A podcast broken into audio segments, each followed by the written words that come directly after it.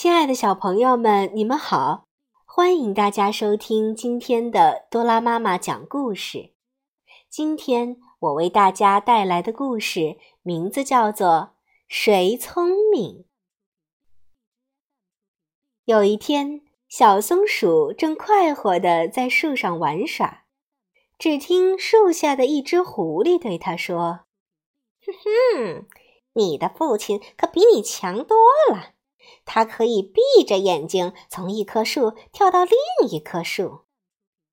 小松鼠听后说：“嗯，这没什么，我也能做到。”于是，小松鼠马上闭起眼睛，向最近的一棵树跳去。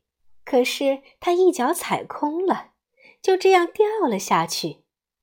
于是，狐狸猛地冲过去，抓住小松鼠，就要往嘴里送。小松鼠知道中了狐狸的诡计，便说：“嗯，你太不像你父亲了。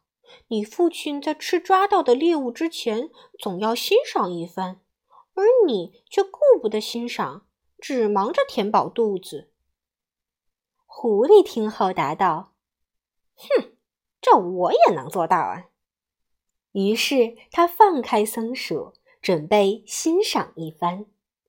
而小松鼠却乘机飞快地跳回树上，得意地向狐狸扮起了鬼脸。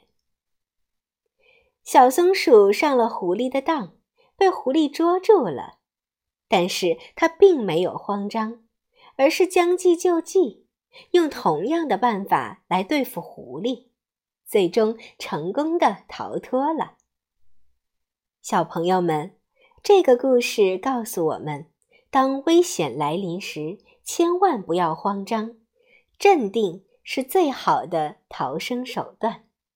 好了，今天的故事到这里就结束了，感谢大家的收听，我们明天同一时间再见吧。